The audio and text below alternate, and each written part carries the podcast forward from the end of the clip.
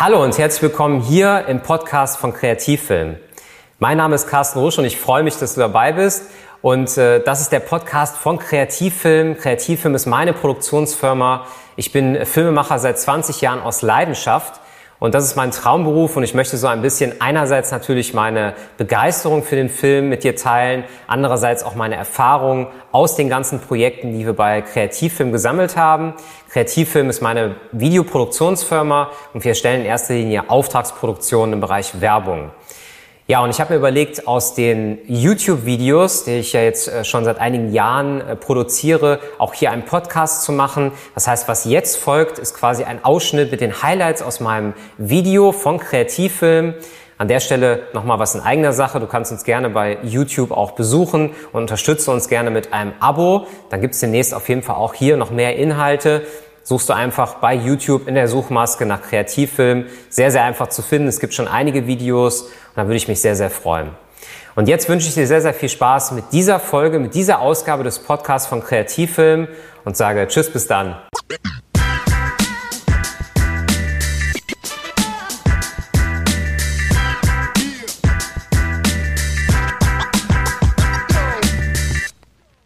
Und damit nochmal herzlich willkommen hier im Kanal von Kreativfilm.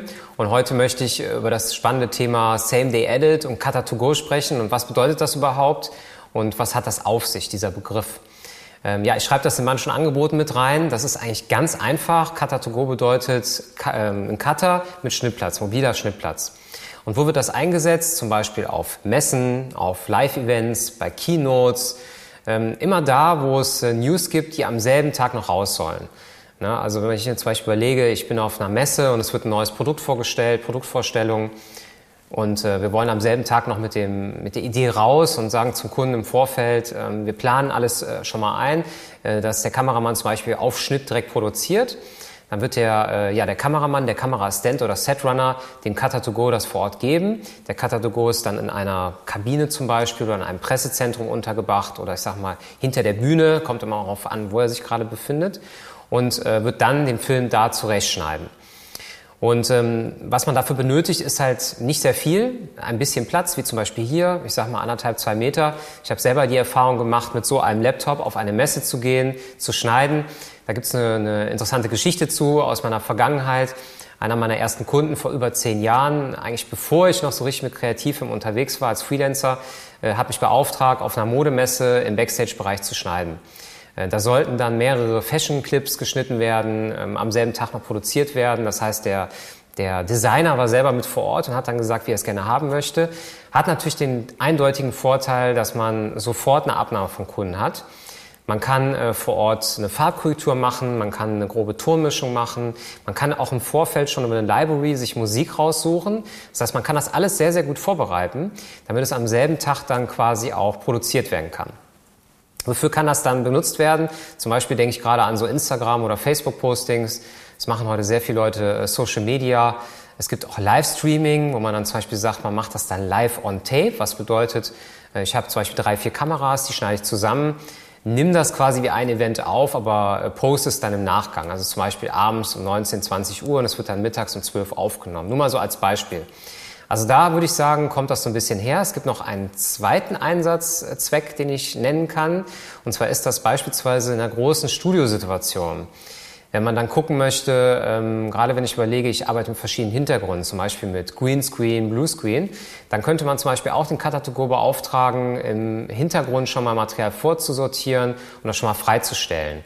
Der Regisseur kann dann zusammen mit dem Kunden draufschauen und sagen, das passt, das ist perfekt oder wir müssen es halt nochmal drehen. Das kann also dann quasi nach hinten raus auch eine super äh, Zeitersparnis sein, weil man dann überlegt, man hat das Material schon, lädt das mal ein und schneidet schon mal vor. Finde ich also eine super gute Leistung. Ähm, machen wir wirklich sehr, sehr oft, wie gesagt, bei Livestreamings, auf Messen, äh, gerade bei diesen Mode- und Industriemessen habe ich das sehr, sehr oft gehabt in den letzten Jahren und ja, kommt immer gut an. Es gibt ein paar kleine Nachteile was ich auch meinen Kunden immer am Telefon sage. Ich möchte das auch heute weitergeben, ähm, falls du selber mal, äh, ja, ich sag mal sowas planst. Und zwar ist das das Thema Color Grading. Also ich persönlich finde auf so einem kleinen Laptop in einer Situation, die wir nicht kennen, also manchmal ist das Licht nicht so toll, ja, dann haben wir so Räume, die sind äh, viel zu hell oder die Umgebung stört. Ähm, da kann man sich dann nicht wirklich auf Color Grading und auf Tonmischung konzentrieren. Ich kann vor allen Dingen ja auch nicht hingehen und nochmal ins Studio gehen und das mit richtigen Monitorboxen abhören. Also das würde ich sagen, ist so ein bisschen Nachteil. Andersrum muss ich sagen, ähm, wenn ich mit den News schnell rauskomme, dann interessiert es die Leute ja auch wirklich und dann ist es vielleicht eher so das Argument, dass ein Film, ähm, der bei mir auf der Festplatte ist und zwei Wochen später, sage ich mal, fertiggestellt wird, im Gegensatz zu einem Film, der am selben Tag gezeigt wird, ein eindeutiges ähm, ja, Merkmal dafür, dass das äh, gut ist, sage ich mal. War jetzt eine sehr, sehr lange Satzbaustellung, aber ihr wisst, was gemeint ist. Same Day Edit, Cutter mit Schnittplatz vor Ort, gerne bei Keynotes eingesetzt, Messen, Live-Events, im Studio, äh, immer da, wo es schnell gehen soll, wo man schnell was produziert. In enger Absprache mit einem Setrunner, mit einem Materialassistenten, vielleicht auch mit dem Kameramann vorher sprechen, überlegen, welche Szenen brauchen wir schon am Anfang, damit man schon mal losschneiden kann. Ich würde sagen, das ist eigentlich das, ähm, was den Same-Day-Edit ausmacht. Jetzt gibt es für dich noch ein Video, das ich dir gerne empfehlen möchte, und zwar den Workflow bzw. den Ablauf der Postproduktion. Ähm, das ist ein Video, das ist schon ein bisschen älter und da zeigen wir quasi einmal komplett in unserem alten Büro, wie der gesamte Ablauf ist.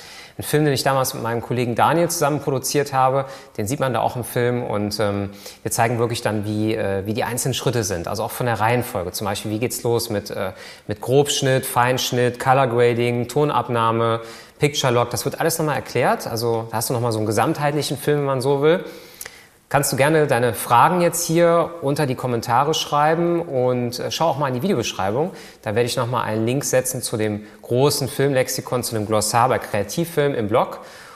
freue mich auf jeden Fall äh, aufs, übers Zuschauen und sage Tschüss bis zum nächsten Mal.